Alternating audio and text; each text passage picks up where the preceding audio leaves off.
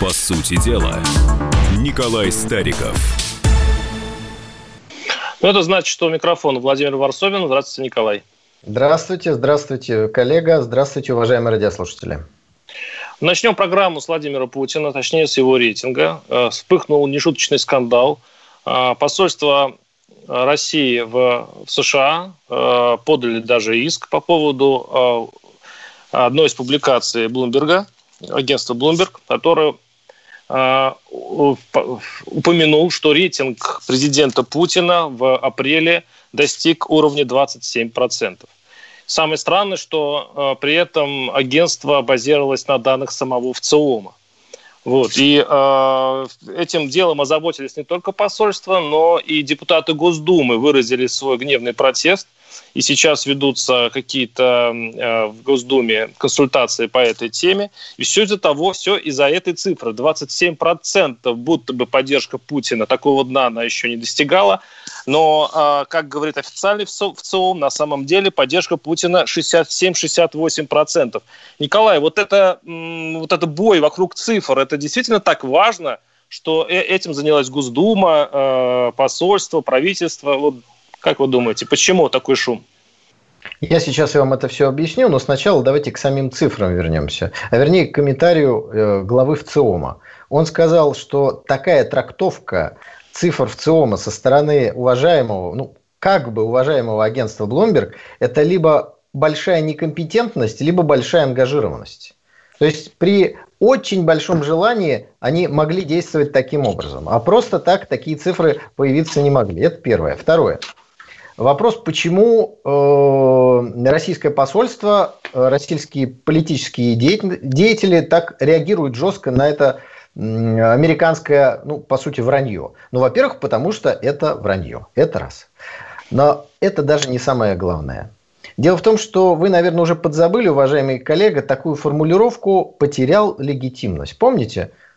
Так называемая арабская весна, государственные перевороты, залитый кровью Ближний Восток, а начиналось все с того, что потерял легитимность. То есть, когда западные газеты, западные политики, западные агентства начинают как бы случайно э, в три раза занижать рейтинг российских политиков, ну, в два с половиной-три раза, то это значит, что они вполне возможно готовят почву для будущих объяснений беспорядков, или санкций, или еще каких-либо действий. Помните, мы три года назад писали, что рейтинг вот такой. Ну и дальше выстраивается определенная лживая, подчеркиваю, логическая цепочка для западного обывателя. Поэтому это надо пресекать просто в зародыше, сразу. Сразу реакция совершенно справедливая и правильная. Сейчас посмотрим, как Николай на самом деле, извините уж за такую э, тонкость, э, готовился к эфиру, потому что эти 27% это не ложь. 27% взято с э, сайта ВЦИОМ. Дело в том, что есть два, э, две методики подсчета э, рейтинга Путина. Есть методика, при котором э, человеку предлагают э, выбрать, какому вы политику доверяете. Вот этой методике действительно 27%. А когда у человека напрямую спрашивают, доверяют ли они Владимиру Путину, то есть объявляется уже фамилия президента, появляется цифра 67-68. Поэтому э, обвиняют сейчас Блумберг не в том, что он соврал, а в том, что он взял цифры, э, одну цифру, не упомянув другую цифру. 8 800 200 ровно 9702 наши студийные телефоны. Звоните высказывать свою точку зрения, какой, по-вашему, действительно реальный рейтинг Путина народный. Позвоните э, люди, которые на кухнях, которые на, во дворах обсуждают рейтинг президента и какой он все-таки настоящий. Есть много а, мнений пока по этому вы звоните, поводу. Я все-таки объясню, что на самом деле. Потому что, несмотря на то, что коллега Варсобин, безусловно, готовится к эфиру, все-таки подготовился он не очень. Рейтинг в размере 27% был опубликован в 2018 году. А агентство Bloomberg показало его как сегодняшний рейтинг. Это уже вранье. Это первое. И поэтому речь шла не о том, что вы показали не ту цифру и взяли ее не оттуда, а о том, что в здравом уме будучи специалистом в сфере социологии, невозможно показать так и трактовать так, как это сделал Блумберг. Поэтому это сознательное манипулирование цифрами. Рейтинг 2018 года по другой методике, вставляется в статью, рассказывающей о сегодняшней ситуации, и подается это все как снижение доверия к власти в результате коронавируса. Но это Принимается, Николай. Тогда еще, одна, еще одно уточнение. Действительно, а, я это не учел, это замечание, что это было именно тогда сделано. Но учтите, почему это было сделано. Дело в том, что э, этот э, эм, вариант, когда опрашивали, какому политику вы доверяете, и люди говорили э, разные варианты, это был, может быть, Жириновский, это может быть Зюганов, кто-то еще, и там, может быть, и Путин, там действительно много лет проводились исследования именно по этой методике. Но случилось вот что в прошлом и позапрошлом годах. Именно по этой методике рейтинг Путина стал вдруг стремительно падать. И когда это, э, когда это заметила администрация президента и, как говорят в ЦИОМу, сильно перепало за это, он тут же перешел к другой методике, где э, интервьюируемому сразу э, давали э, вариант ответа, кому вы доверяете ли Владимиру Путину. Поэтому здесь тоже есть элемент э, игры и манипуляции. Это а, ваша трактовка, Владимир. Это моя трактовка. трактовка да? 8 800 200 ровно 9702. Э, слушаем вас, не слышу. Представьте, пожалуйста. У вас Андрей? Вечер, ой, у нас вечер, да, у вас день. Ну, смотрите, я вот сколько лет живу, немало не, уже живу. Вопрос такой, ни разу вопрос ЦИОМа ко мне не приходил. Вообще никто никогда ни за что. Но я как бы со своей стороны сейчас смотрю, я человек, может быть, да, вот, ну, не совсем из глубинки, в том смысле, что высшее образование у меня есть, то есть, получается, я не совсем, что так скажем, от сахи, от всего этого, но за столько лет, сколько сейчас у нас у власти Владимир Владимирович Путин, вот у меня одно и то же убеждение, понимаете, это повторение застоя Брежневского, но там хотя бы работала ЦК, Политбюро, что-то еще. У нас один человек не может все это тянуть. И доверие в последнее время начинает реально падать. Там в ЦИОМ, не в ЦИОМ, методика, не методика. Вы посмотрите, что у нас. У нас, допустим, э, карантин, нет, он не карантин, это самоизоляция. То есть э, полслова за то, что ты должен, но не слово о том, что государство тебе за это заплатит. Ты должен сидеть дома, но денег ты не получишь. И Спасибо. Остальном, Ваша позиция понятна. Вот, ну, спасибо. Ну, да, ну, да, ну, смотрите, во-первых, в результате так называемой эпидемии коронавируса во всем мире упало доверие к властям. Во всем мире. Самый яркий пример – это Дональд Трамп, который до начала эпидемии был безусловным лидером президентской гонки, безусловным лидером. А сейчас уже в Соединенных Штатах говорят, что Байден начинает его обходить. Это Но первое. падение рейтинга Путина началось в прошлом году. Это первое. Второе. Значит, После пенсионной реформы. Подождите, мы, вот вы ловко передернули карту. Мы с вами говорим о том, что Бломберг использовал, как ему вольно захотелось, те данные, которые к сегодняшней ситуации не имеют никакого отношения. Если бы они хотели реально показать картину, там данные в ЦИОМ есть, пожалуйста, рейтинг Путина 67% всего. А вы доверяете данным в ЦИОМ? Я доверяю данным в ЦИОМ. Я доверяю данным в ЦИОМ. Но еще раз, Bloomberg тоже доверяет данным в ЦИОМ. То есть, если вы хотите сказать, что в ЦИОМ неправильно делает, значит, вы должны опираться на какие-то другие данные. В том и дело, что Bloomberg попытался на данных в ЦИОМ, фальсифицировав суть этих данных, выстроить некую картинку для западного избирателя. Почему это опасно, я постарался вам объяснить. Это как подождите, подождите, Николай, подождите, извините, извините, я, извините, но получается как? Он дал прошлогодние цифры. Но сейчас ситуация еще Он дал стала для двухлетней Двухлетние, допустим. Так они для Путина... Подождите, картине, подождите, к тогда для Путина они были лучше, эти данные. Цифры были лучше для Путина двухлетней давности, чем сейчас. Вы же сами говорите, что если бы сейчас по такой же методике посчитали, у него, может быть, было бы не 27, а 17 процентов. Давайте мы не будем скатываться в казуистику. Еще раз, Блумберг попытался ввести в заблуждение западную аудиторию. Российское посольство, Российская Федерация обратила на это внимание. Абсолютно правильно. Не надо передергивать. Не надо очень передергивать. Много, очень много звонков. 8 800 200 ровно 9702. Алексей из Красноярска. Алексей, слушаю вас. Здравствуйте. Здравствуйте. Здравствуйте, Алексей. Красноярск, Алексей. Ну, мое мнение такое, что здесь главный-то не рейтинг и не, так, как, и не то, как его считали, одобрение, неодобрение, а для людей главное, что у них находится в кошельке и какие цены. От этого и строится одобрение. Пока у нас правительство будет работать на западные структуры, никогда вы не посчитаете одобрение в 60-70%.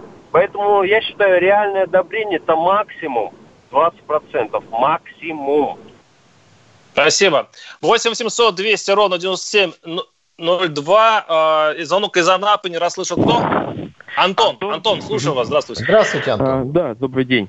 А, вы знаете, такая ситуация интересная. Вот когда вы говорите, что рейтинг Путина 67%, вы оскорбляете россиян. После 67% это идиоты, понимаете? После того, как этот, так сказать, президент пообещал небольшой пенсионный возраст, ну, возраст на пенсии, да, и, и, естественно, обманул, то какой идиот в здравом уме может, так сказать, э, вообще ему верить, в принципе. Только идиоты, наверное, да? Значит, Спасибо. 67-68% в ЦОМ говорит, да, поддержка президента. В, этой, в этих обстоятельствах действительно звучит как издевательство, Николай. Нет, это говорит о том, что сегодня в ЦИОМ оценивает рейтинг президента в 67%. Другой цифры на сегодняшний момент нет. Она может вам не нравиться, но я не понимаю, что вы так беспокоитесь. Будут президентские выборы, будут парламентские выборы. У всех у нас есть, будет возможность прийти и высказаться. То есть вы доверяете, вы доверяете в ЦИОМу и ЦИКу, да, Николай? У вас Я вот еще раз хочу сказать, что сегодня ЦИОМ говорит о 67%. Американцы Мы прервемся, оставьте, оставьте с нами, мы услышимся через несколько минут. По сути дела, Николай Стариков. Проект «Не фантастика». На радио «Комсомольская правда». Известные визионеры, писатели, бизнесмены, политики обсуждают, каким стал мир в эпоху коронавируса. А самое главное, что нас ждет дальше? Завтра, через год или даже десятилетие – Участвуют фантаст Сергей Лукьяненко и предприниматель, блогер, герой списка Forbes Игорь Рыбаков. Ведущий Владимир Торин. Не фантастика. Программа о будущем, в котором теперь возможно все. Слушайте по понедельникам и пятницам в 16.00 по московскому времени.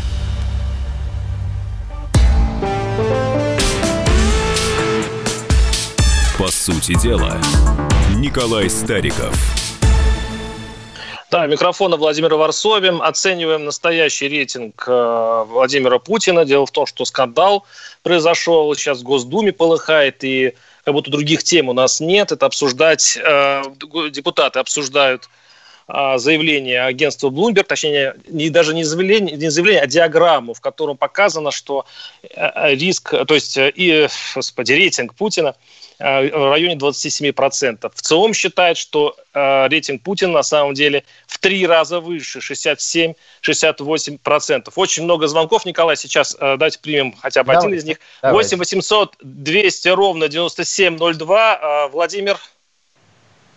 А, Надежда из Владимира, прошу Надежда прощения. Надежда, здравствуйте. Будьте добры. Ну, во-первых, я поздравляю вас с 95-летием комсомолку. Спасибо, дорогую. спасибо. Вот. А во-вторых, я бы хотела сказать, вот а при чем здесь ИКЦОМ? Мы давно не верим во всю эту статистику. Дорогая комсомолка, да проведите вы сами свое, мягко говоря, вот это обследование, да, вот, исследование, чтобы мы, простые люди, пенсионеры, вам спокойно позвонили, вот, сказали э, свое мнение, и все, независимо ни от кого. Спасибо. Э, в среду послезавтра в 16.00 будет «Гражданская оборона», э, моя программа, где мы будем эту тему э, анализировать. Мы проведем маленькое президентское голосование. Действи- то есть померяем на самом реальный э, наш комсомольский рейтинг Владимира Путина. Поэтому включайте свои приемники в 16.00 по Москве и давайте действительно найдем правду. Николай, Владимир, очень но... Ну многие не доверяют в целом. И наш слушатель пишет еще вот интересный момент, смотрите.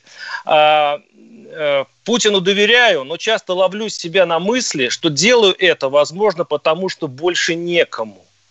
А ведь часто люди, э, которые голосуют, э, которые отдают свой голос, вот 67-68%, делают это часто от безысходности. Вы вот этот вариант как оцениваете?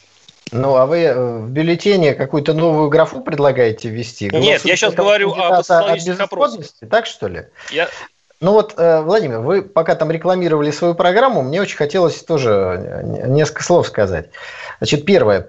Президент России сегодня является наверное, самым популярным в мире политиком. ну, если чуть скромнее сказать, одним из самых популярных, а может быть и действительно самым популярным в мире. Это первое. Второе. Результаты президентских выборов в России говорят о том, что Путин является самым популярным политиком в России. Это второе. Третье. С момента президентских выборов и их результатов, они вам могут нравиться или не нравиться, в России произошло два серьезных события. Первое. Пенсионная реформа, которая, безусловно, снизила рейтинг доверия к власти. И второе – коронавирусная эпидемия, э, в которой Россия, так же как и другие государства, приняла или не приняла определенные меры для купирования этой существующей или преувеличенной опасности. Вот какой будет рейтинг главы государства, нам покажет очередное социологическое исследование. До тех пор, пока эти данные не опубликованы, все разговоры о том, что мне нравятся или не нравятся эти цифры, от лукавого. Это первое. Второе. Что касается социологических цифр. Ну, есть известная поговорка, я думаю, что все радиослушатели, вы ее знаете. Есть ложь большая, маленькая статистика.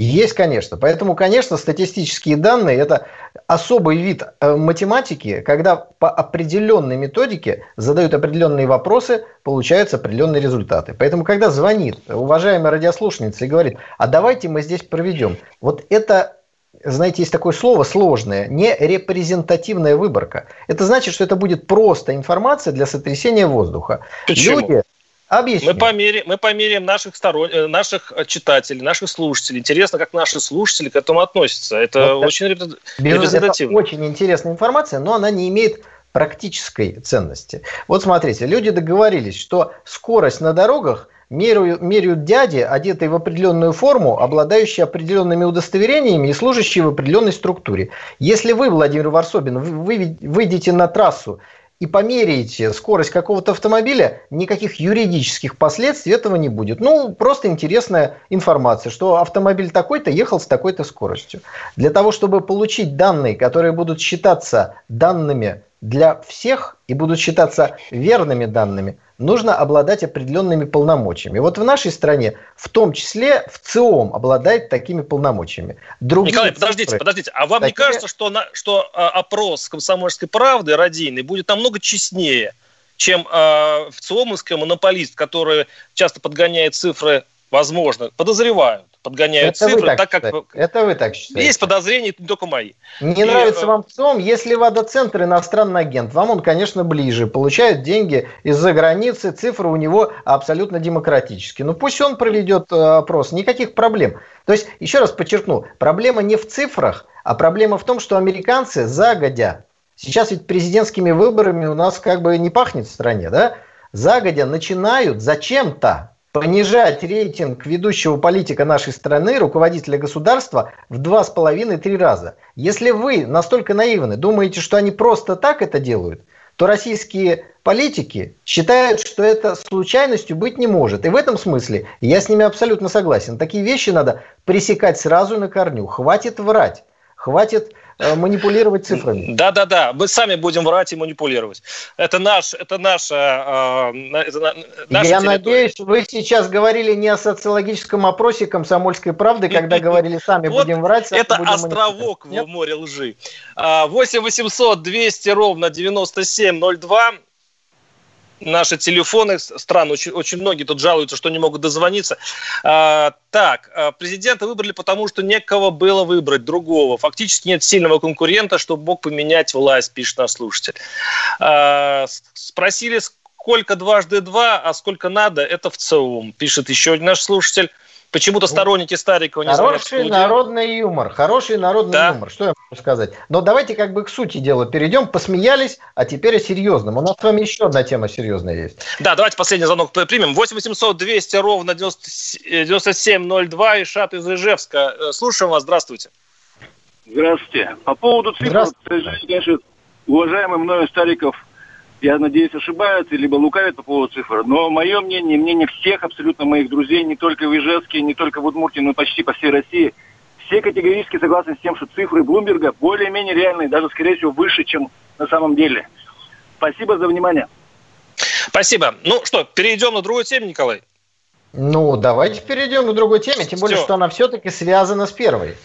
Да, это тема патриотизма. Э, Путин внес в Госдуму проект закона о патриотическом воспитании в школах. А, хотя вот э, часто говорят, что, ну, вот последний-то, по крайней мере, а, э, я читал аналитику, что вообще-то э, патриотизм – это не учеба, это не учение, это эмоция. А воспитывать эмоцию – это очень тонкое дело. Николай, как вы, как вы к таким рассуждениям относитесь? И вообще законами патриотизм не вырастить?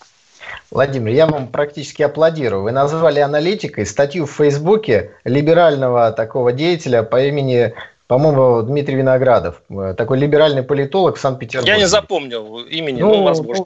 Ну, ну, я вам даю шанс запомнить его, может пригодится когда-то. Естественно, либералу, естественно, в Фейсбуке и, естественно, не нравится патриотическое воспитание. Он э, пускается в пространные рассуждения, говорит о том, что это невозможно воспитать, а нужно прививать. Это первый тезис. Ну, как прививку какую-то, да. А второй его тезис заключается в том, что вообще-то воспитанием, он здесь забывает про прививание, опять переходит к воспитанию, должна заниматься семья, а не школа. У меня сразу вопрос возникает вам, Владимир, как представителю либеральной школы мышления. Скажите, пожалуйста, а вот семья, которая, безусловно, должна заниматься воспитанием своих детей, она воспитание-то сама э, где получила? То есть мама, папа, они в школе-то учились или они сразу материализовались в виде папы и мамы? Значит, они тоже учились в школе. Кто их воспитывал? Их воспитывала семья и школа. И согласитесь, есть разница, как вас воспитывали в вашей семье, ваши родители в советский период, и как вы сегодня воспитываете своих детей. Поэтому и семья, и школа – это два э, параллельно двигающихся мероприятия по воспитанию подрастающего поколения. Если вы вынимаете один кирпичик из этого, то все рушится, ничего не получается. На Западе, вот, опять же, подождите, пишет Виноградов, там, приведете США в э, пример, да, там воспитанием и в семье, и в школе. Но самое главное, еще раз подчеркну, тех, кто занимается воспитанием в семье, воспитали тоже когда-то в школе. И они поднимали американский флаг каждый день а современных э, российских родителей этому не учили. Поэтому закон о патриотическом воспитании, я в нем не то что плохого ничего не вижу, я считаю, что это даже запоздавший закон, он очень необходим. А вот как он будет воплощаться, это второй вопрос. Потому что в России, как известно, очень часто законы выполняются не так, как планировалось при их написании. Ну, ничего плохого на самом деле в законе нет. Давайте тогда внимательно прочитаем, по крайней мере, чуть внимательнее. А, образовательная организация обяжет, включать в календарный план перечень событий и мероприятий, направленных на патриотическое воспитание. А, право на участие в разработке рабочей программы получат советы обучающихся и советы родителей. Я не вижу ничего плохого, пусть так, э, это лучше, чем ничего. Но с другой стороны, вот вы, э, Коль, вспомнили про э, наше детство, да, и мое личное. Я еще помню политинформацию в школах, я, я сам докладывал по поводу, э, значит, сандинистов э, Центральной Америки и так далее. И, честно говоря, это, это все оказалось очень такой большой обязаловкой. И это больше воспитывало не патриотизм, а какое-то суконное желание от, от, пройти этот суконный предмет быстро и забыть. То есть вот там не было чувства. Там была одна казенщина. И это, это, это, это больше вредило патриотизму, чем вся агитация возможного врага. Мы сейчас прервемся буквально на несколько минут и договорим. Оставайтесь с нами. По сути дела, Николай Стариков. Андрей Ковалев. Простой русский миллиардер. В авторской программе «Ковалев против». Против кризиса. Против коронавируса. Против паники. Против кнута, но за пряники. Я расскажу вам, как спасти свои деньги и бизнес в эти непростые времена. Помните, миллиардерами не рождаются, а становятся. Ковалев против на радио «Комсомольская правда». По будням с 10 вечера до полуночи по московскому времени.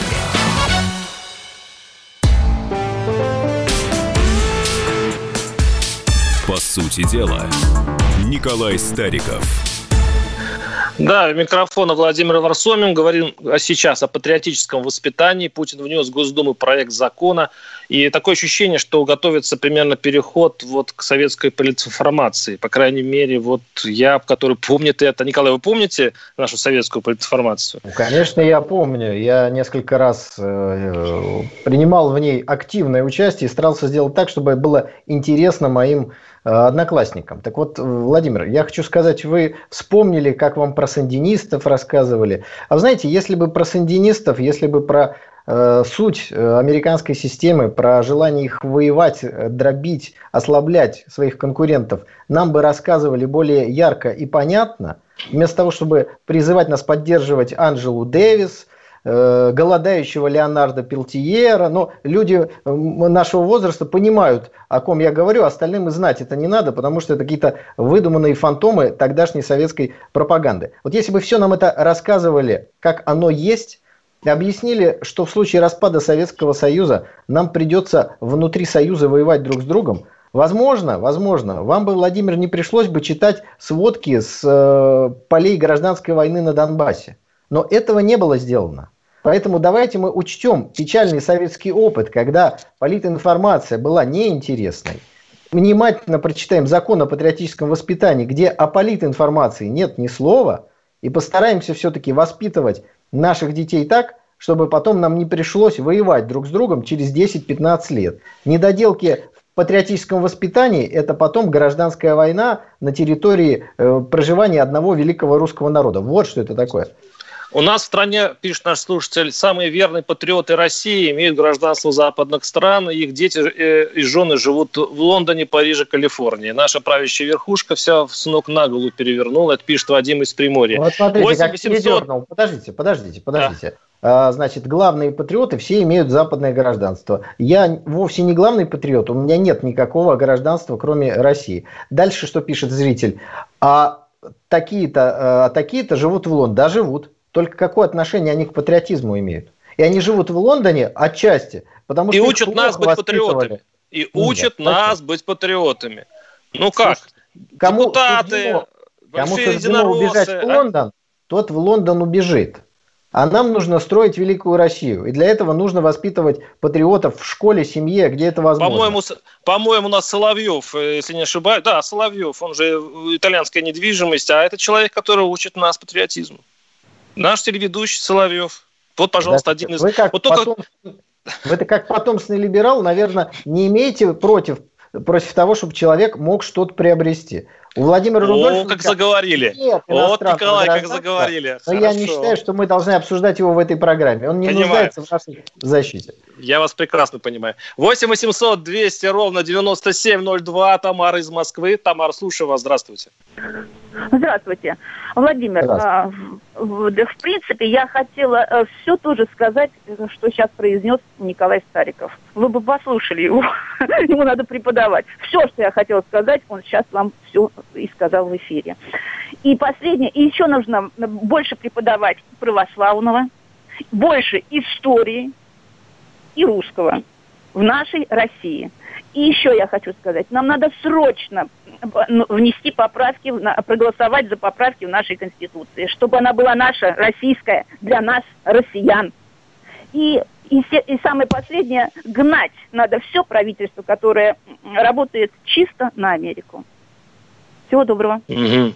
Спасибо. Спасибо. Знаете, добавить-то нечего, уважаемая Тамара. Вы сейчас в Варсобина как святой водой. Да нет, э, нет, спок... Э, Николай, спокойно, святой воду. Я просто сейчас удивился очень сильно, потому что э, все шло к тому, что, ну как, у нас же обнуляются сроки, и то правительство, которое назначил Владимир Путин, а он отвечает за это правительство, ну, это, это одна из поправок, одна из самых главных в Конституции. Получается, что мы обнуляем, еще раз говорю, президентские сроки человеку, который несет за всю ответственность, в том числе и за это правительство. И наша слушница говорит, а вот правительство гнать. Я вот под это понять не могу. Как можно отделить Владимира Путина, который отвечает за правительство, и само правительство? Почему ну, так? давайте я попробую объяснить. Потому Николай, что вы Тамара... это делали сто раз. Я помню, вас каждый раз прошу ну, это сделать. Видите, Попробуйте Тамара, Тамара подключается, потому что вы никак не можете понять. Вот хорошо, что карандашик вы отложили, а то говорите, что спокойно, а карандашик в руках вертите.